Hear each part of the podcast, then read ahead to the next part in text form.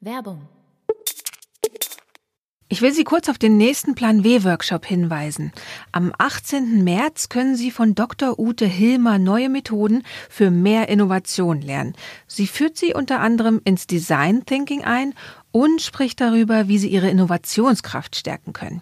Alle Informationen und die Möglichkeit, sich anzumelden, finden Sie unter sz-planw-workshop.de.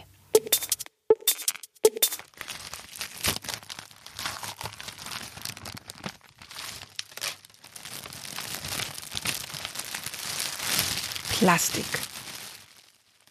Wo gewirtschaftet, wo konsumiert wird, entsteht Plastikmüll. Viel Plastikmüll. Und der ist überall. Auf der Straße, auf Müllbergen und im Meer. Zwischen 5 und 12 Millionen Tonnen neuen Plastikmülls landen jedes Jahr im Meer. Das ist eine Lastwagenladung pro Minute. Man kann also ohne zu übertreiben sagen, wir haben da ein massives Problem.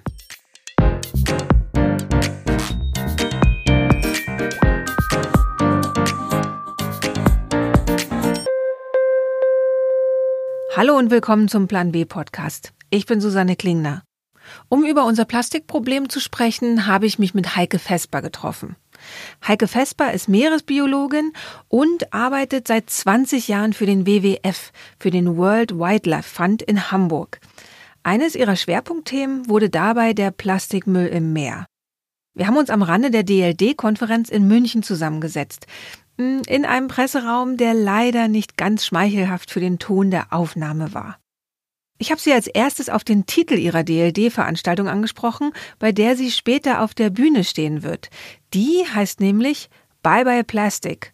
Und ich frage mich und Sie, ob das nicht ein kleines bisschen zu optimistisch ist dass wir heute schon Tschüss sagen können. Das ist auf jeden Fall sehr encouraged, äh, wie das so zu setzen, den Titel.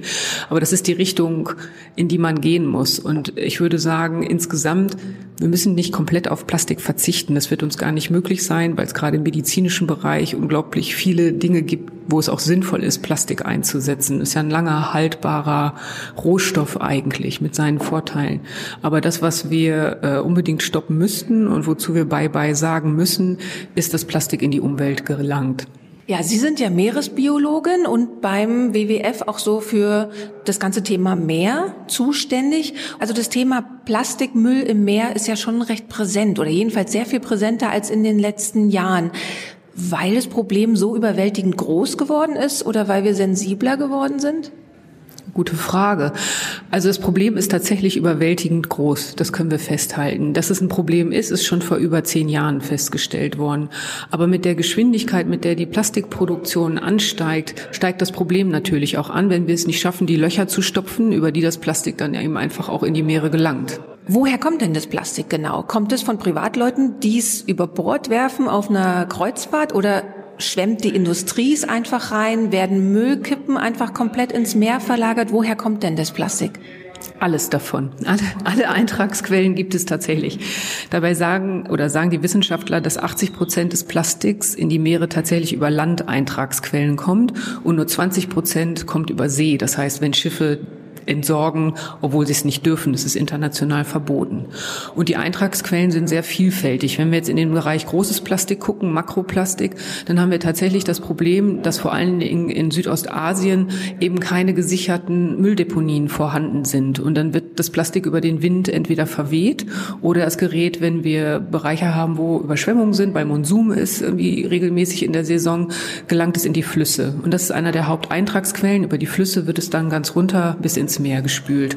Und wenn wir uns den Bereich Mikroplastik angucken, also das Plastik, was von vornherein klein war, denn das Große wird ja im Meer auch irgendwann klein, dann wird es noch vielfältiger. Und dann gerade in den Industrienationen kommt ein Großteil und die neuesten Erkenntnisse weisen darauf hin, dass mehr als 30 Prozent sind über den Abrieb von Kunststofffasern, die wir tragen von unseren ähm, Anziehsachen. Und wenn man sie wäscht, dann wird viel Faser abgerieben und das sind natürlich von vornherein sehr klein und über Autofahren. Und zwar über den Abrieb der Reifen der Autos, die eben nicht aus Kautschuk sind oder größtenteils eben aus Plastik sind. Und das sind die Haupteintragsquellen. Und natürlich Kosmetik, das kennt man auch, aber das sind nur vier Prozent. Da tut sich ja so ein ganzer Kosmos auf. Aber wo setzt man denn da an, was daran zu ändern? Das ist uns tatsächlich auch so gegangen, als wir angefangen haben, uns das Thema anzugucken und eine Schicht nach der anderen abgetragen haben, habe ich das Gefühl gehabt, das ist ein Fass ohne Boden. Man kommt, es wird immer schlimmer, je tiefer man reinkommt. Es ist einfach überall in der Atemluft, im Trinkwasser, im Essen, in den Flüssen, auf den Feldern, in den Meeren, groß, klein, irgendwie egal, wo es herkommt. Und wir haben am Ende gesagt, was können wir als WWF denn dazu beitragen? Irgendwie, wo liegt unsere Stärke als Organisation? Und wir sind in vielen Ländern vertreten, in über 100 Monat. Und wir haben großes, großen programmatischen Schwerpunkt in Südostasien, im sogenannten Korallendreieck, jetzt von der Ozeanseite her kommt, weil gerade in diesem Bereich wir die größte Artenvielfalt in den Meeren dort finden mit den ganzen Korallenriffen, die da sind. Und dort ist eben auch das Problem am größten, weil die Hälfte allen Plastiks kommt über die Region in die Meere. Und dann haben wir gesagt, das gucken wir uns an, wo liegt das Problem und da finden wir Ansatzpunkte. Und in Asien haben wir in ganz vielen Ländern, wenn man dann so ein bisschen ins Hinterland kommt, noch nicht mal eine Müllabfuhr. Also es kommt niemand und holt den Müll ab. Mal abgesehen von ungesicherten Mülldeponien, von Leuten, die den Wert von Plastik zum Beispiel auch nicht verstehen, dass es eigentlich ein Wertstoff ist und es einfach in die Landschaft werfen und all diese Dinge. Und wir in Deutschland, wo wir uns ja immer gerne zurücklehnen und sagen, ach, wir sind doch ne, Weltmülltrennungsmeister, das stimmt auch so nicht. Also wir trennen gut, aber das heißt noch lange nicht, dass wir auch gut mit dem Müll umgehen. Und die Recyclingquoten, die hier in Deutschland gemessen werden, da misst man halt, was in die Sortieranlage reingeht und nicht, was am Ende tatsächlich wiederverwendet worden ist. Tatsächlich wurden da gerade neue Zahlen rausgebracht und es hieß immer so, dass 39 Prozent des deutschen Plastiks dann wieder recycelt wird. Und jetzt wurde aber eben diese Rechnung nochmal überprüft und wirklich geschaut, wie viel recyceltes Plastik kommt nachher wieder auf den Markt. Und da kommt man dann auf eine Quote von 5,6 Prozent. Das haut einen ja total um. Ja, so kann man die Dinge schön rechnen. Wenn man da nicht hinterher ist, irgendwie verbindliche Berechnungen auch aufzustellen für die verschiedenen Länder, dann kann man auch diesen Vergleich eigentlich nicht nutzen. Und das wird jetzt was sein, was über die neue EU-Richtlinie kommen wird, dass den Ländern verbindlich vorgeschrieben wird, was als Recycling gerechnet werden darf und was nicht. Und dann werden Deutschlands Zahlen sicher ganz anders aussehen. Und jetzt wird auf der EU-Ebene an der Berechnung gedreht. Es steht dann aber auch anders als nächstes da vielleicht Vorgaben kommen. Also, dass man sagt, Firmen dürfen nur noch so viel Plastik benutzen. Also zum Beispiel in der Lebensmittelindustrie darf nicht mehr alles in Plastik eingewickelt werden oder eigentlich in allen Industrien ja. Oder die Firmen müssen so und so viel Recyclingplastik benutzen. Das wird kommen, Regeln und Vorgaben auf jeden Fall. Leider nicht so weitgehend, wie wir es uns gerne gewünscht hätten. Aber ich will es nicht schlecht reden. Wir sind ja als Umwelt Umweltverbände immer sehr sparsam, irgendwie was so Lob für Gesetzesinitiativen angeht. Aber in dem Fall war es tatsächlich die schnellste Initiative, die ich in meinem Berufsleben auf EU-Ebene gesehen habe. Es hat gerade mal sechs Monate gedauert von dem Vorschlag der Kommission, bis dass es jetzt eine verabschiedete Richtlinie ist, die dann aber natürlich noch in nationales Recht umgesetzt werden muss und deshalb noch zwei Jahre braucht. Die EU-Richtlinie, von der Heike Vesper spricht, sieht vor, dass bestimmte Einwegprodukte komplett verboten werden. Nämlich dann, wenn es für sie jetzt schon Alternativen gibt. Bei anderen Plastikprodukten soll der Verbrauch reduziert werden. Und die EU-Mitgliedstaaten werden darin angehalten, bis 2025 90 Prozent aller Plastikflaschen zu recyceln. Ähm, man ist ein bisschen sparsam mit den Gesetzen und hat den Mitgliedsländern die Möglichkeit gegeben, viel über freiwillige Vereinbarungen lösen zu dürfen. Und in Deutschland wird das besonders gerne genommen. Scheint so zu sein, dass unsere Umweltministerin wirklich der Meinung ist, dass das besonders weit führt, obwohl es viele Berichte, Analysen, Studien darüber gibt, dass diese freiwilligen Vereinbarungen oft nicht weitgehend genug umgesetzt werden. Ja, man kennt es ja aus zum Beispiel der Frauenquote. Also in dem Moment, wo die Unternehmen sich freiwillig zu irgendwas verpflichten. Also es gab ja jetzt erst wieder die Fälle, dass die dann sich ein, eine Zielquote von null Prozent gesetzt haben oder einfach man sieht, es bewegt sich überhaupt nichts. Gibt es irgendein Druckmittel, dass man der Politik sagen kann, hey, ihr müsst wirklich feste Vorgaben machen? Also können Konsumenten zum Beispiel diesen Druck ausüben? Durch die Art des Konsumierens oder durch Proteste oder durch andere Mittel? Halte ich für schwierig. Irgendwie tatsächlich einen Gesetzgeber zum Gesetze machen zu zwingen, ist nicht so ganz einfach. Ähm, was gut ist, diese ganze politische Bewegung, die wir jetzt hatten, ist ja deshalb gekommen, weil es so einen Aufschrei in der Öffentlichkeit gegeben hat über dieses Problem. Und ich bin heilfroh, dass es jetzt wirklich über mindestens drei Jahre so intensiv in den Medien auch immer weiter besprochen worden ist. Denn genau das braucht Politik, öffentliche Meinung, einen öffentlichen Diskurs, um zu handeln. Was die Leute nicht interessiert, fassen Politiker auch nicht an. Gerade wenn es heiße Eisen sind, ne, wo es darum geht, äh, dass Firmen investieren müssen und vielleicht Gewinne reduziert werden. Was wichtig ist, ist, wenn das kommt, das dicht zu monitoren, also sich immer wieder anzugucken, bringt es das Ergebnis, was gebracht werden musste. Und was ich auch wichtig finde, ist wirklich an die Anreize ranzugehen. Also warum schraubt man nicht an den Stellen, wo die falschen Anreize sitzen. Zum Beispiel, wenn Plastik hergestellt wird, das Rohöl, das dafür benutzt wird, wird nicht besteuert. Man könnte es besteuern, wird es teurer werden. Das wäre ein Anreiz dafür, das Plastik, was bereits benutzt wurde, einfach immer wieder zu benutzen. Und das ist das, wofür wir sorgen müssen. Das Plastik, was wir wirklich brauchen, worauf wir nicht verzichten können, das muss immer im Business bleiben. Also eine zirkuläre äh, Wirtschaft brauchen wir dafür. Und gibt es da schon Modelle? Also gibt es Länder, die das schon so machen? Also es gibt ein paar Länder, die es viel besser können als Deutschland, gerade in Europa. Ich weiß zum Beispiel in der Schweiz gibt es das Beispiel, dass diese gelben Säcke zum Einsammeln, die werden nicht umsonst rausgegeben, sondern der Konsument muss dafür zahlen und deshalb schon angeregt, einfach weniger Plastik zu kaufen, damit man am Ende den Müllsack sozusagen nicht nochmal extra bezahlen muss. Das hat in Deutschland übrigens total gut funktioniert mit den Plastiktüten in den Geschäften. Das ist ja auch freiwillig. Aber das ist ein Rückgang von über, die, über der Hälfte des Verbrauchs an Plastiktüten, nur weil die Leute jetzt 10 bis 15 Cent irgendwie dafür zahlen müssen. Also da kann man schon anpacken und kann auch an den verschiedenen Ebenen, woran man gehen muss. Ne? Also Konsumenten müssen ja einen Beitrag leisten, aber auch die Hersteller und natürlich die Politik auch. Da kann man ein bisschen mitspielen.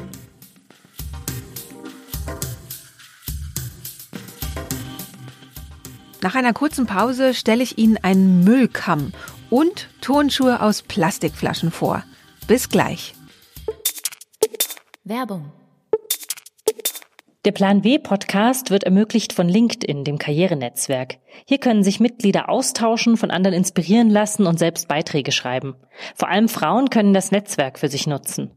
Eine von ihnen ist Carla Paul. Sie bezeichnet sich als Sturmkönigin und Literaturpäpstin und was sie macht, erklärt sie am besten selbst. Ich bin Journalistin, Agentin, Moderatorin von Lesungen und setze mich eigentlich generell online als auch offline für sämtliche Belange rund um Literaturförderung ein. Wie sind Sie denn dazu gekommen, sich mit dieser Arbeit bei LinkedIn anzumelden? Für mich ist selbstverständlich, dass ich versuche, jedes Netzwerk für meine Kontakterweiterung zu nutzen. Also es ist auf der einen Seite eine Plattform, um sich selbst darzustellen, um einfach zu zeigen, was man bisher gemacht hat und was man kann. Wenn Menschen in irgendeinem Bereich natürlich Bücher, Kultur, Literatur, Lektorat jemanden suchen wird man einfach gefunden. Und dann natürlich gehe ich selbst aktiv auf die Suche, wenn ich eben Partner für bestimmte Projekte suche. Tatsächlich wäre meine Arbeit, so wie ich sie tue, offline gar nicht möglich. Die Informationen, die ich streue und die Kontakte, die darüber reinkommen, das wäre eine unfassbare Arbeit, die ich da mit Partys und Mittagessen alles machen müsste, um so viele Menschen kennenzulernen. Und das ist online einfach viel, viel schneller, viel einfacher möglich. Tatsächlich ist es so, dass ich innerhalb von wenigen Minuten meist sogar jemanden habe für ein Projekt, je nachdem, ist es ein Verlag, ist es eine Agentur und es dauert keine Stunde, bis ich da, würde ich sagen, über ein Dutzend Anfragen habe. Was ja das Interessante bei Ihnen ist, ist, dass Sie eigentlich für eine Offline-Tätigkeit werben, aber ganz stark eben Online-Möglichkeiten dafür nutzen. Ist das ein Widerspruch? Literatur an sich war ja eigentlich immer eher eine, sagen wir mal, ein bisschen oldschool. Ne? Also ich mache, ich gehe in einen Buchladen, ich äh, schlage dann daheim auf der Couch das Buch auf. Aber das hat sich ziemlich gewandelt. Die Literatur an sich ist ja eine sehr lebendige Möglichkeit, sich auszutauschen. Und da ist es für mich ganz, ganz selbstverständlich, dass ich eben auch Lektoren und Autoren und entsprechend alle Mitarbeiter rund um ein Buch auch auf so einer Plattform wie LinkedIn finde.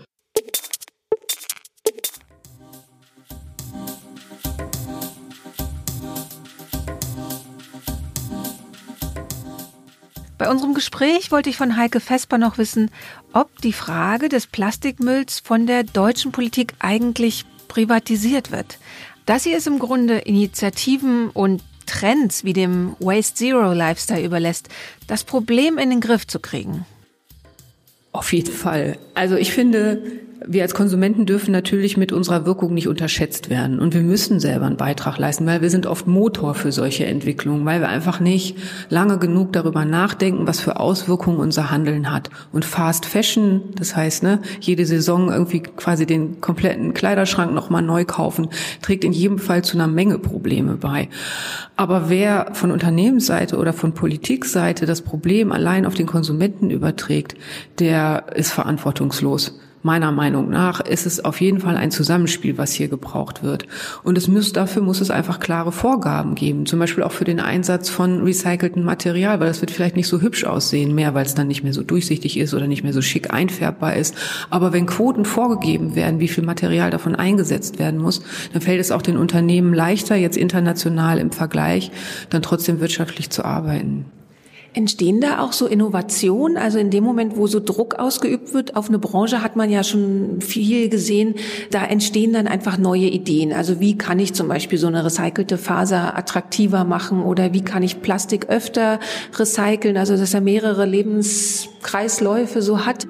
Passiert unglaublich viel. Ich war jetzt gerade diese Woche auf der Fashion Week äh, zu einer Veranstaltung eingeladen, wo es eben auch um Oceans Plastik ging und um diesen Faserabrieb. Und die haben eine ganze Ausstellungsfläche, wo nur nachhaltige Anbieter ausstellen. Riesig groß.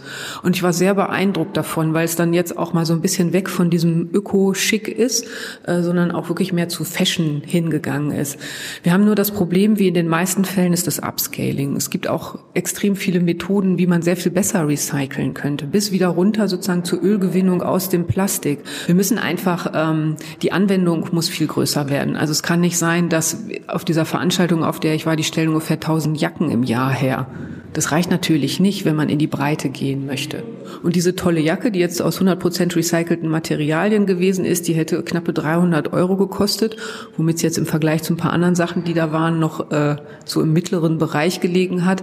Aber wenn wir uns angucken, was die Menschen sich normalerweise so leisten können oder wollen für eine Jacke, dann liegt das auf jeden Fall drüber. Und deshalb brauchen wir diesen Gesetzesrahmen, der das in die Richtung schiebt, dass das größer wird und dann wird es auch günstiger. Jetzt haben Sie aber gesagt, so dieses Thema Plastik und der Plastikmüll und gerade in den Meeren, der hat einen totalen Schub bekommen. Also, dass da wirklich viel passiert ist und die Aufmerksamkeit auch über einen längeren Zeitraum da blieb. Woran liegt es? Ist es ein emotionales Ding? Also sieht man diese Bilder mit diesen schönen Stränden und dann sind da diese furchtbaren Müllberge. Ist das was, was die Menschen anfasst? Das glaube ich auf jeden Fall. Ich arbeite ja im Meeresschutzbereich noch an vielen anderen Themen, denn die Meere sind stark belastet und stark übernutzt durch den Menschen. Überfischung, Öl, Schifffahrt und diese ganzen Dinge. Und es hat nie, natürlich empört die Leute das und niemand möchte, selbst wenn er Fisch gerne isst, irgendwie dazu beitragen, dass ganze Arten aussterben. Aber die Sichtbarkeit ist in den Meeren immer ein Riesenproblem. Die Art, wie gefischt wird, wenn mit Fangnetzen ganze Korallengärten abgemäht werden. Das könnten wir an Land, würde sowas, wäre das inakzeptabel. Das wäre, als wenn man ein Reh fangen möchte und holzt den ganzen Wald dafür ab. Das würden die Leute nicht mehr haben wollen. Und wir kriegen das aber nicht visualisiert. Und das ist mit dem Plastik, jetzt mal echt in Anführungszeichen setzen, das Gute an dem Problem. Man kann es sehen, ähm, ich glaube, die Leute waren sehr erschrocken, weil das so ein Thema ist, worüber niemand nachgedacht hat. Und man kann selber einen Beitrag leisten. Es ist nicht so, dass man darauf warten muss, dass jemand anders das Problem löst. Vielleicht nicht groß und global im Ganzen, aber mit allem, was wir tun, können wir einen Beitrag leisten. Und das mag man einfach. Und der Beitrag ist dann sowohl selber den Müll reduzieren, als auch protestieren, sich einsetzen politisch? Ein Engagement kann sehr breit liegen. Also auf jeden Fall bei sich selber ansetzen. Das ist immer gut. Wenn man ähm, so an seine eigenen Grenzen stößt und feststellt, was so möglich ist, dann hat man vielleicht auch mehr Verständnis für andere und warum das gerade nicht geht. Aber wir können alle einen Beitrag leisten. Weniger ist die Devise. Weniger, länger benutzen. Einfach immer wieder verwerten, solange wie es irgendwie geht. Und klar, protestieren ist auch eine richtige, ein richtiges Engagement oder aber auch die Organisationen unterstützen, die sich dafür einsetzen, dass es hier eine Veränderung gibt. Und dann am Ende wählen gehen ist auch immer eine gute Option und sich für die Parteien entscheiden, die die Probleme, die einem selber am Herzen liegen, die sie angehen, dann auch äh, das Mandat zu geben, sich darum zu kümmern. Ansonsten sehen wir aber für diese ähm, Plastiktüten, das ist deutlich zurückgegangen in einigen Ländern. Andere haben es aber auch sehr streng durchgesetzt, weil sie es gesetzlich verboten haben. Und da gibt es so Beispiele, von denen man das nicht erwarten würde, wie Kenia oder Bangladesch. Dann diese zwei äh, Jungen, diese Schülerinnen, die auf Bali irgendwie es geschafft haben, irgendwie da so viel Aufmerksamkeit hinzulegen, dass in einem Staat, von dem man das jetzt erstmal nicht erwartet hätte, jetzt tatsächlich die Verkündung kam Ende letzten Jahres, dass ab 2019 Einwegplastik auf Bali verboten sein sein wird. Und sie haben jetzt noch sechs Monate und damit die Industrie sich auch darauf vorbereiten kann, dass dieses Verbot dann kommt. Also Einzelne können schon viel bewegen und das ist ja auch der Vorteil von sozialen Medien, die wir haben, dass man so Wellen produzieren kann, die einfach gut sind. Und manche Unternehmen machen sich ein bisschen einfach, finde ich. Ne? Dann gibt es so Produkte, da steht dann drauf äh, mit Ocean Plastic äh, recycelt. Fragt mich immer, warum muss man denn darauf warten, bis es im Meer gelandet ist, bevor man sich hat was einfallen lassen, wie man ein benutztes dieses Produkt wiederverwenden kann. Oder es werden Fonds gegründet von der Industrie, wo sie sich dann engagieren wollen. Das ist alles wichtig und sinnvoll. Auch das Rausholen von Müll aus dem Meer ist wichtig. Aber viel wichtiger ist dafür zu sorgen, dass es nicht mehr reinkommt und dass einfach das Plastik, was produziert wird, einfach auch im Produktionszyklus bleibt. Und wenn Unternehmen keine Strategien dafür haben, dann finde ich, darf die Verbraucherin oder der Verbraucher sich auch zu Recht vernatzt fühlen. Und ich glaube wirklich, ohne diesen Druck, dass gesagt wird, das ist jetzt nicht mehr erlaubt, wird diese Bewegung entweder so langsam sein, gletscherartig, dass wir sie kaum bemerken werden, oder sie wird gar nicht stattfinden. Okay, ich würde Sie jetzt gerne fragen, wie, wo sind wir in fünf Jahren? Aber wenn Sie jetzt schon sagen, entweder da oder da, dann gibt es einmal den utopischen Ausblick und einmal den dystopischen. Ich glaube wirklich, dass wir in fünf Jahren einen enormen Schritt weiter nach vorne gegangen sein werden. Es wird jetzt vielleicht noch nicht so sein, dass die Bilder, wo man heute Aufnahmen gemacht hat, wo Müllteppiche entweder an den Stränden liegen oder auf den Flüssen, dass die verschwunden sein werden. Aber ich hoffe doch, dass wir in diesem, in diesem äh, Dreiklang weitergekommen sind, der einmal heißt, wir hier in den westlichen Ländern haben einfach begriffen, dass unser Konsum Auswirkungen hat auf das Meer, auf die Leute vor Ort. Die Unternehmen selber in eine Lage gekommen sind, anders produzieren zu müssen und die Verantwortung zu übernehmen für ihre Produkte und nicht zu sagen, in dem Moment, in dem ich es verkauft habe, liegt die Verantwortung, was damit passiert, wenn es nicht mehr benutzt wird, bei irgendjemandem anderen. Und da habe ich auch nichts mit zu tun mit den Kosten. Das wird anders sein. Und ich glaube, wenn wir am Strand sitzen, ich hoffe zumindest, dass eins der größten Probleme, die mich immer so ärgern, man sitzt am Strand und ne, lässt so den Sand durch die Zehen rieseln und dann hat man zwischen jedem zweiten Zeh so eine Zigarettenkippe sitzen, die einfach nur ekelig ist. Das wird sicher auch anders werden, denn in diesen Filtern ist total viel Plastik drin. Und das ist jetzt mit drin in dieser neuen Richtlinie, dass dafür nicht nur Sammelbehälter aufgestellt werden müssen, sondern die Zigarettenindustrie auch dafür zur Kasse gebeten wird, diese Entsorgungskosten mitzutragen. Ja, dann vielen Dank. Wir werden in fünf Jahren vielleicht einfach nochmal sprechen und gucken, wo wir dann sind. Und dann hoffe ich, dass ich nicht in schwerer Enttäuschung hier vor Ihnen sitze, sondern dass dieser Drive, der da drin ist, einfach gehalten werden konnte. Ja.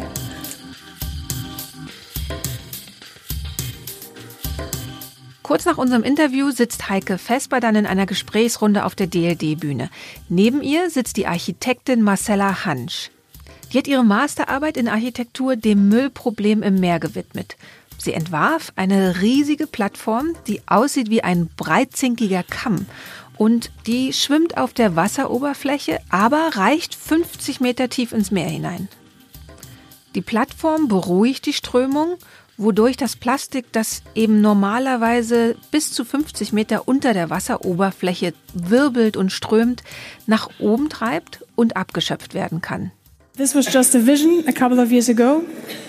Sie erzählt, dass die Plattform vor ein paar Jahren noch reine Vision war. Dass aber aus dieser Vision schnell eine große Gruppe von Freiwilligen aus aller Welt und die NGO Pacific Garbage Screening wurde.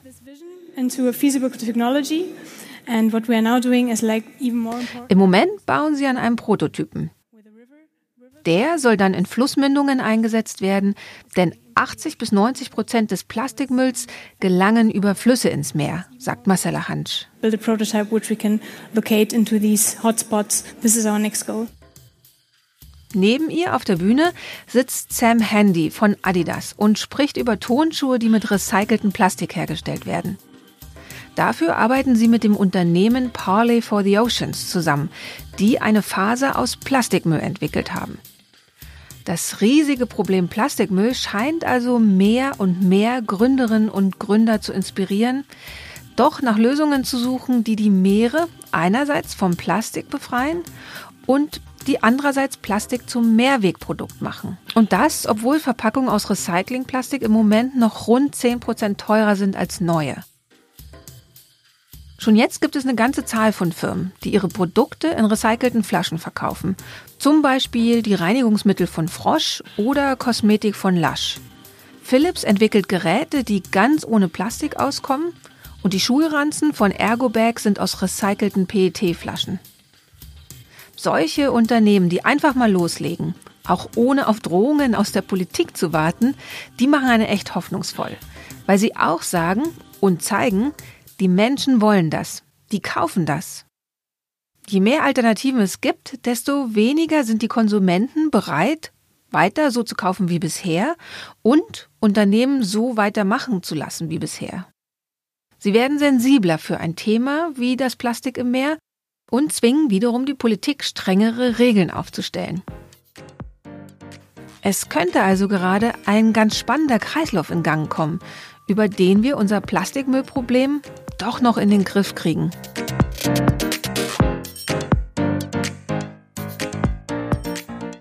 Das war der Plan W Podcast. Ich bin Susanne Klingner und wir hören uns in zwei Wochen wieder. Bis dahin.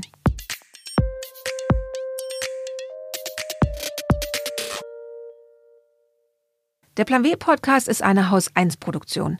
Editing und Sounddesign machte Miku Sufi Kümel. Die Titelmusik ist von Katrin Rönecke. Das Cover gestaltete Dirk Schmidt. Wenn Sie keine Folge verpassen wollen, abonnieren Sie uns bei iTunes, Spotify oder in der Podcast-App auf Ihrem Handy. Eine solche Podcast-App finden Sie leicht im App Store oder Game Center. Laden Sie sie herunter und gehen Sie dann auf Suchen oder Hinzufügen, geben Sie Plan W ins Suchfenster ein und klicken Sie anschließend auf Abonnieren. So bekommen Sie jede neue Folge direkt aufs Handy. Alle Podcasts der Süddeutschen Zeitung finden Sie unter www.sz.de slash podcast. Alle Ausgaben von Plan W finden Sie im Digitalkiosk der SZ unter www.sz.de slash plan-w.